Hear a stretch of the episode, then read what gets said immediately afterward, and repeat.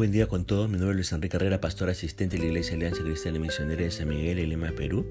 Quisiéramos tener la reflexión del día de hoy, viernes 30 de diciembre del 2022. Hoy nos corresponde ver los pasajes de Malaquías capítulo 2 y capítulo 3 y hemos querido titular este devocional Infidelidad de, liderazgo y del pueblo. Fíjese que el profeta eh, Malaquías reprochó a los líderes religiosos no escuchar a Dios ni dar gloria y honra a su nombre de corazón. Y por eso él maldeciría sus, entre comillas, aparentes bendiciones, nos dice los versículos 1 y 2 de este capítulo 2 de Malaquías. Nosotros, al igual que los sacerdotes, somos llamados a honrar el nombre de Dios, o sea, a adorarlo. Esto implica admitir y aceptar quién es Él, el Creador Todopoderoso del universo, el único que es perfecto y que se acerca a la humanidad pecadora con su amor perfecto. Según esta definición, ¿está usted honrando el nombre de Dios? Ahora, el profeta les recordó las exigencias del pacto con Leví, el primer sacerdote que debían haber observado, nos dice el versículo del 5 al 7 de este capítulo 2 de Malaquías. Los levitas mayormente habían cumplido el pacto y, el mensajero de Dios por excelencia, el Señor Jesucristo, cumplió perfectamente el pacto. Pero ahora sus descendientes no merecían el nombre de sacerdotes porque habían hecho tropezar a muchos con su hipocresía. Se corrompieron en su posición privilegiada y hacían acepción de personas. Por su comportamiento hacia Dios, al pueblo y en el servicio al altar, el Señor los hizo despreciables ante el pueblo. Los sacerdotes debían haber sido ejemplos en su forma de vivir con el Señor y veraces en su enseñanza para que el pueblo hubiera tenido un ejemplo apropiado, nos dicen estos versículos del 5 al 7. Pero habían fracasado en esta misión, nos dicen los versículos 8 al 9 de este capítulo 2 de Malaquías. Veamos ahora otros reproches de Dios, algunos del pueblo. Dios dijo en el versículo 11 de este capítulo 2 de Malaquías, se ha cometido abominación porque Judá ha profanado el santuario de Jehová que él amó. Israel era la familia de Dios. Y al separarse los hombres de sus esposas judías para casarse con extranjeras e idólatras, ofendían la santidad divina, nos dicen los versículos del 10 al 16. Ellos preguntaron fingiendo ignorancia en el verso 13, ¿por qué? No consideraban que el matrimonio es santo para Dios por eso si es casado o casada, Dios espera fidelidad a sus votos matrimoniales. Si es soltero o soltera, debe reconocer los requisitos y responsabilidades del matrimonio antes. Su relación con Dios determina con quién se va a casar.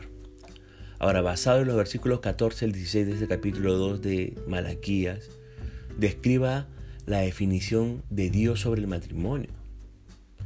El mandato claro, según los versículos 15 al 16 de este capítulo de Malaquías, es guardaos y no seáis desleales para con la mujer de vuestra juventud. Ahora el profeta anunció, habéis hecho cansar a Jehová con vuestras palabras. Ellos respondieron insolentemente en el verso 17 al 18, ¿en qué lo hemos cansado? ¿Qué le parece a usted? Escuchar a estos israelitas dirigirse a Dios con, todo, con un tono inocente y herido y absolutamente carente de culpa o remordimiento. Casi podemos intuir entre líneas un ligero matiz de ofensa e indignación ante el hecho de que Dios se atreviera siquiera a dirigirse a ellos en semejante tono. Y ellos se preguntan, ¿en qué le hemos cansado? Sin embargo, Dios tiene la respuesta hasta esa pregunta insolente. Él tiene una respuesta para todas nuestras preguntas. Y la reacción de Dios es, vosotros me cansáis y decís, ¿en qué le hemos cansado? Ahora leamos ahora la segunda parte del versículo 17. ¿En qué decís? Cualquiera que hace mal agrada al Señor y en los tales se complace. O si no, ¿dónde está el Dios de justicia? Es decir, este pueblo llamaba a lo malo bueno Qué actual es esa actitud, ¿verdad? Y eso es precisamente lo que estaba sucediendo en los días Malaquías. Una nueva moralidad se estaba instalando en las mentes y en los corazones del pueblo del Señor. Una nueva moralidad cuyos límites entre lo bueno y lo malo estaban desdibujados, en la que todo era relativo, en la que las normas y las leyes de Dios eran eh, reinterpretables según la intención de cada uno. Por este motivo, pueden decir sin remordimiento alguno, cualquiera que hace mal agrada a Jehová. Tal y como profetizó el profeta Isaías unos 200 años antes, él dijo, llegará el día en que llamarán al bien mal y al mal bien. Y dado que no veían las consecuencias de su mala conducta, llegaron a engañarse y tal vez pensaron, a Dios no le importa lo que hagamos, mientras acudamos a nuestro templo y le ofrezcamos nuestras ofrendas y sacrificios. Cuán equivocados estaban. Ya lo hemos mencionado en alguna ocasión, ¿verdad? Dios no desea sacrificios, Dios le desea a usted. Dios no desea sus ofrendas porque usted es ofrenda viva y grata para Él. Dios no desea su adoración el día que acuda a la iglesia. Desea que usted le adore las 24 horas del día durante los 365 días del año. Pero ¿cómo es posible esto? Se preguntará. Con su conducta diaria. Porque adorar a Dios es mucho más que cantarle canciones u orar. Adorar es que todo lo que usted haga, lo que lo, haga como si fuera para Dios. Decía el reformador protestante Martín Lutero que hasta una lechera ordeñando una vaca puede ser un acto de adoración. Si ésta hace como para Dios. Ahí está el secreto, querido amigo y amiga. Hacer todo como para Dios. ¿Y por qué? Puede usted preguntarnos, ¿no? ¿Y por qué? Porque la Biblia dice que usted fue planeado para agradar a Dios. En Apocalipsis capítulo 4, verso 11 leemos en la versión de la Biblia parafraseada, porque tú creaste todas las cosas, existen y fueron creadas para ser de tu agrado. Y en, el, Salmo 149, verso 4 de la NBI leemos, porque el Señor se complace en su pueblo. Y en la Biblia, agradar a Dios se conoce como, entre comillas, adoración. Ahora bien, este pueblo de la época de Malaquías no entendían a Dios y tomaban su paciencia como indiferencia y permisividad porque no enjuiciaba a los paganos. Ahora yo le pregunto, ¿qué piensa cuando ve la maldad progresar en el mundo?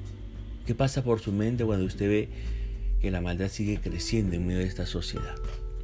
Ahora, en el capítulo 3 vemos otra profecía. Esta profecía tiene doble alcance. La venida del mensajero, es decir, de Juan el Bautista, que prepararía el camino delante del Mesías, nos dice el versículo 1 en su primera parte, este capítulo 3 de Malaquías.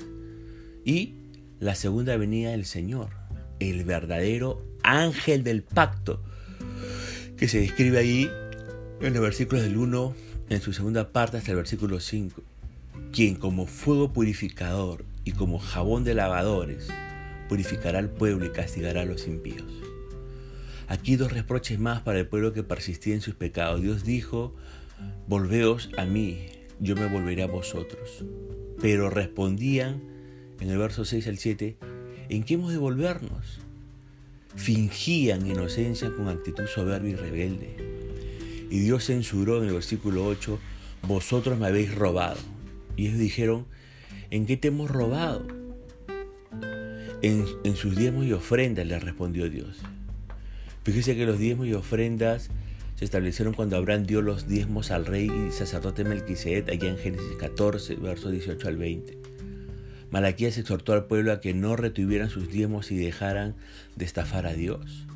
Durante los días de Malaquías el pueblo no diezmaba, por lo tanto los levitas tenían que trabajar para ganarse la vida. En consecuencia, descuidaban las responsabilidades que Dios les había dado de ocuparse del templo y de asistir en la adoración. Todo lo que tenemos proviene de Dios, usted sabe eso. Negamos a devolverle una parte de lo que nos ha dado a Dios y eso se llama robarle. Le pregunto, ¿quiere usted quedarse egoístamente con el 100% de lo que Dios le da? ¿O está dispuesto a devolverle como mínimo la décima parte para contribuir al crecimiento del reino de Dios? Ahora, ¿Cómo deben ser nuestros diezmos y ofrendas bajo la gracia en la que nos encontramos? Somos responsables ante Dios de administrar los bienes que nos da, pero Él quiere en primer lugar nuestro corazón. Medite en su reto y promesa a Israel en el versículo 10, que dicho sea de paso también es para usted. Entreguemos al Señor todo lo que somos y tenemos. Es la prueba de nuestro amor. Confíe en Dios. Él es fiel y no le fallará. El último reproche, fíjese, tenía que ver con las críticas de una parte del pueblo. Verso 13 a 14. Vuestras palabras contra mí han sido violentas. Dijeron que no había provecho en servir a Dios, pero preguntaron, preguntaron, ¿qué hemos hablado contra ti? No reconocían las múltiples bendiciones que recibían de Dios. Estos versículos 13 al 14 describen la actitud arrogante del pueblo hacia Dios. Cuando nosotros preguntamos de qué vale servir a Dios, en realidad estamos preguntando, ¿cómo me beneficio yo? Nuestro enfoque es egoísta. Lo que deberíamos preguntar es, ¿cómo se beneficia la obra de Dios? Deberíamos servir a Dios simplemente por el hecho de que Él es Dios y es digno de ser servido. Ahora, en este contexto de pecado e hipocresía, había una minoría fiel que Dios recompensaría. Dios recordará a quienes lo aman, temen, honran y permanecen fiel a Él. Ahora le pregunto, ¿qué significa para usted pensar en su nombre, entre comillas? ¿Qué significa para usted pensar en su nombre? El Señor los oyó, recogió sus palabras y dijo en el verso 16 al 18, serán para mí especial tesoro. Mire, escúcheme, el tesoro especial de Dios son aquellos que son fieles a Él. Aquí se cumple la promesa que le hizo a su pueblo allá en Éxodo 19.5. Según 1 Pedro 2.9, los creyentes son posesión exclusiva de Dios. Le pregunto, ¿ha puesto su vida en las manos de Dios? Si no lo ha hecho, si no ha puesto su vida todavía en las manos de Dios, hágalo ahora. Venga en arrepentimiento de su pecado a Cristo Jesús, que es el Salvador, y permita que Él sea su Salvador y ponga su vida en las manos de este Salvador para una vida en esta tierra de, dicha y felicidad a la manera de Dios que trasciende hacia la eternidad allá en los cielos. Pero si usted ya ha puesto su vida en las manos de Dios, entonces seamos de esa minoría fiel que el Señor tiene. Le pregunto para terminar, ¿cómo puede fortalecer su fe para resistir el mal de nuestro mundo y permanecer fiel permanecer fiel hasta que el Señor Jesucristo venga por segunda vez. ¿Cómo lo puede hacer? Piénselo y vívalo y aplíquelo. Punto final para devocional del día de hoy, deseando que la gracia y misericordia de Dios sea sobre su propia vida. Conmigo será Dios mediante esta nueva oportunidad que el Señor le bendiga.